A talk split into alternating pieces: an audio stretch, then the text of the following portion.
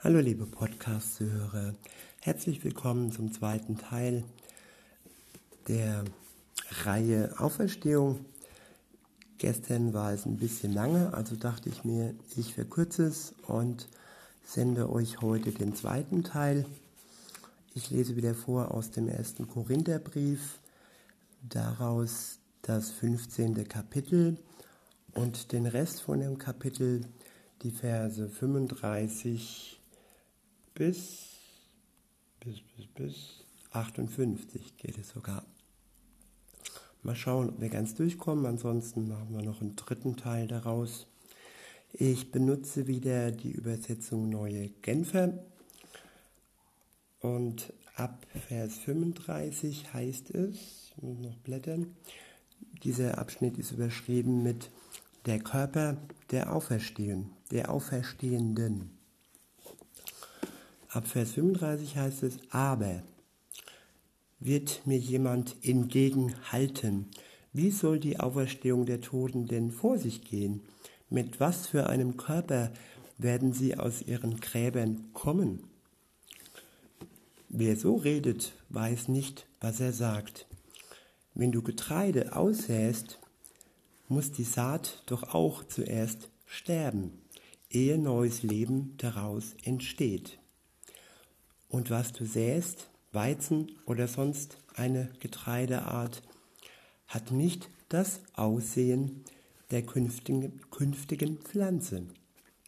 Es sind Samenkörner und weiter nichts. Sehr interessant diese ersten Verse. Hier wird unser irdischer Körper verglichen mit einem Samenkorn und das was aus diesem Samenkorn herauskommt, wenn es in die Erde fällt und gedeiht. So ist es auch mit unserem Glauben. Wenn wir mit der Erde, mit dem Heiligen Geist, mit dem Glauben in Verbindung kommen, dann entsteht in uns neues Leben.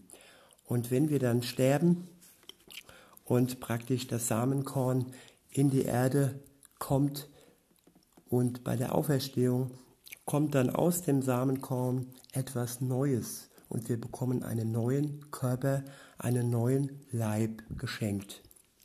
Und genauso wie es auch bei den Samenkörnern ist, das Neue ist noch viel wunderbarer wie das, was wir jetzt haben. Auch wenn unser jetziger Körper schon ein riesengroßes Wunderwerk ist, so wird das, was da kommt, so wird der neue Körper, den uns Gott dann schenkt, noch viel wunderbarer werden. Einen kleinen Vorgeschmack haben wir ja gehabt bei Jesus, der auferstanden ist und der sogar durch Türen hindurchgehen konnte. Weiter geht's in Vers 38, dort steht, aber wenn der Samen dann aufgeht und zur Pflanze wird, bekommt er eine neue Gestalt die Gestalt, die ihm von Gott bestimmt ist. Und aus jeder Samenart lässt Gott eine andere Pflanze entstehen.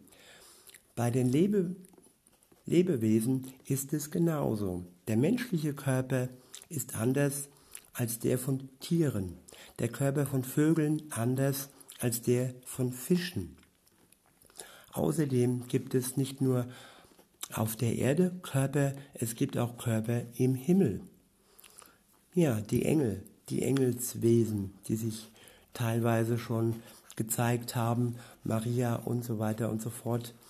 Und einige Menschen haben vielleicht auch schon Engel gesehen, aber auf jeden Fall in der Bibel wird des Öfteren, ist des Öfteren auch von Engeln berichtet worden. Ich wiederhole nochmal Vers 40 und folgende. Außerdem gibt es nicht nur auf der Erde Körper, es gibt auch Körper am Himmel. Und deren Schönheit ist von ganz anderer Art als die der irdischen Körper. Bei den Himmelskörpern gibt es auch wieder Unterschiede. Das Leuchten der Sonne ist anders als das Leuchten des Mondes. Das Mondlicht ist anders als der Glanz der Sterne. Und selbst die Sterne unterscheiden sich in ihrer Leuchtkraft voneinander. Entsprechend verhält es sich mit der Auferstehung der Toten. Der menschliche Körper ist wie ein Samenkorn, das in die Erde gelegt wird. Erst ist er vergänglich, aber wenn er dann auferweckt wird, ist er unvergänglich. Ein Wunder, eine wunderbare Aussicht. Ja, wir sind noch vergänglich. Dieser Körper, den wir jetzt im Moment haben, er altert, wird alter und alter, er wird gebrechlicher und gebrechlicher, auch wenn die Wissenschaft daran arbeitet, das Unsterblichkeitsgen hervorzubringen. Ich glaube nicht, dass es jemals möglich sein wird. Gut, der Mensch wird vielleicht älter, aber wenn man sich das Alte Testament anschaut, wie alt ganz am Anfang der Zeit die Menschen da geworden sind, das waren auch hunderte Jahre. Und äh, bei uns ist so die Grenze mehr oder weniger die einfache hundert und nicht hunderte Jahre. Gott hat unser Leben in der Hand und er entscheidet, wie lange wir hier auf der Erde leben werden. Wir können uns zwar gut ernähren, weil es ja der Körper des Heiligen Geistes ist, weil es Gottes Körper ist, weil wir ihn gut behandeln wollen und sollen. Aber letztendlich das Ende unserer Zeit, unser Sterben, das können wir niemals vorher bestimmen. Das kennt nur Gott selbst, unser Schöpfer. Weiter geht es in Vers 43, dort heißt es, erst ist er unansehnlich, dann aber erfüllt von Gottes Herrlichkeit. Erst ist er schwach, dann voller Kraft. Ja, gut, es gibt schon wunderschöne Frauen und Männer und äh, nicht alle sind unansehnlich, aber der ein oder andere ist durchaus, wenn man so die Normen sich anschaut, die Schönheitsnormen, die sich so ändern, von Jahrzehnt und von Jahrhundert zu Jahrhundert. Früher war das Mollige ähm, genormt und ähm, der Maßstab für Schönheit. Heute ist es fast, nicht ganz, aber fast die Magersucht. Und ähm, insofern, das ändert sich. Und was unansehnlich ist, liegt in erster Linie im Auge des Betrachters. Also für Gott sind wir es auf jeden Fall nicht. Äh, für, für ihn sind, sind wir alle wunderbar und unterschiedlich und einzigartig gemacht. Aber bei den Menschen ist es da schon etwas anders. Aber auch wenn du jetzt so abgestempelt bist, dass du jemand wärst, der unansehnlich ist, dann lass dir wirklich diesen Vers auf der Zunge zergehen und lass ihn wirklich in deinem Herz groß werden. Ich wiederhole ihn nochmal. Erst ist er unansehnlich, dann aber erfüllt von Gottes Herrlichkeit. Erst ist er schwach, dann voller Kraft. Das ist eine wunderbare Zusage, ein wunderbares Versprechen, das Gott auch halten wird. Ja, und weiter geht's in Vers 44. In die Erde gelegt wird ein irdischer Körper. In die Erde gelegt wird ein irdischer Körper. Auferweckt wird ein Körper, der durch Gottes Geist erneuert ist. Genauso wie es einen irdischen Körper gibt, gibt es auch einen durch Gottes Geist erneuerten Körper. Und ich würde sagen, das sogar in zweierlei Hinsicht. Auch die Lebenden werden schon erneuert. Auch wenn der äußere Körper scheinbar gleich bleibt, die Ausstrahlung, die herauskommt aus diesem Körper, aus den Augen, das Lächeln, die Freude, die Hoffnung, die Liebe, das gehört ja auch alles zum Körper. Und all diese Eigenschaften, die bekommen wir jetzt und heute schon geschenkt, nicht erst bei der Auferstehung. Insofern äh, passiert auch jetzt schon eine Wandlung mit unserem Körper, wenn wir uns zu Jesus bekehren, wenn wir umkehren und ihn als unseren Herrn und Retter annehmen. Ich wiederhole nochmal Vers 44. In die Erde gelegt wird ein irdischer Körper. Auferweckt wird ein Körper, der durch Gottes Geist erneuert ist. Genauso wie es einen irdischen Körper gibt, gibt es auch einen durch Gottes Geist erneuerten Körper. Dasselbe zeigt ein Vergleich zwischen Adam und Christus. Unser jetziger Körper entspricht den, dem, den Adam, der erste Mensch, bekam, als Gott ihn, wie die Schrift sagt, zu einem lebendigen Wesen machte. Unser künftiger Körper hingegen entspricht dem, den Christus, der letzte Adam, bei seiner Auferstehung bekam. Christus, der uns durch seinen Geist lebendig macht. Aber wohlgemerkt, nicht die durch Gottes Geist erneuerte Ordnung ist zuerst da, sondern die irdische Ordnung. die andere kommt erst danach. Der erste Adam war aus dem Staub der Erde gemacht.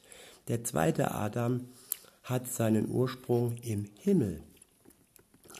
So wie der irdische Adam beschaffen war, sind alle beschaffen, die zur Erde gehören. Und so wie der himmlische Adam beschaffen ist, werden alle beschaffen sein, die zum Himmel gehören.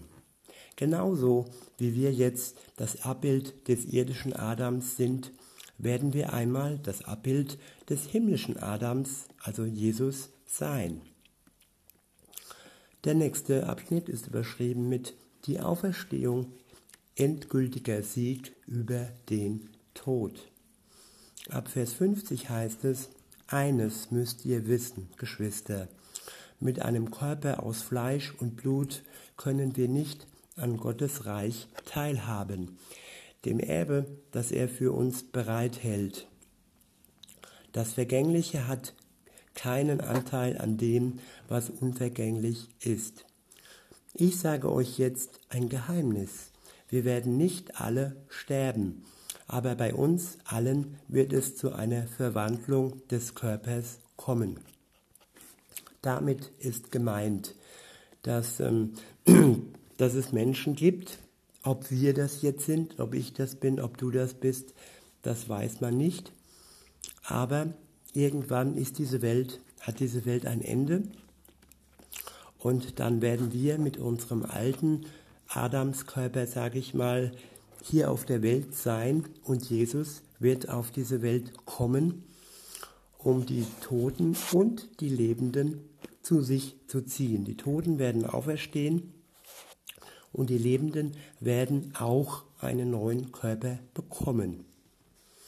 Ab Vers 52 heißt es, in einem einzigen Augenblick wird das geschehen. Und zwar dann, wenn vom Himmel her Posaune zu hören ist, die das Ende der Zeit ankündigt. Sobald die Posaune erklingt, werden die Toten auferweckt werden und einen unvergänglichen Körper bekommen.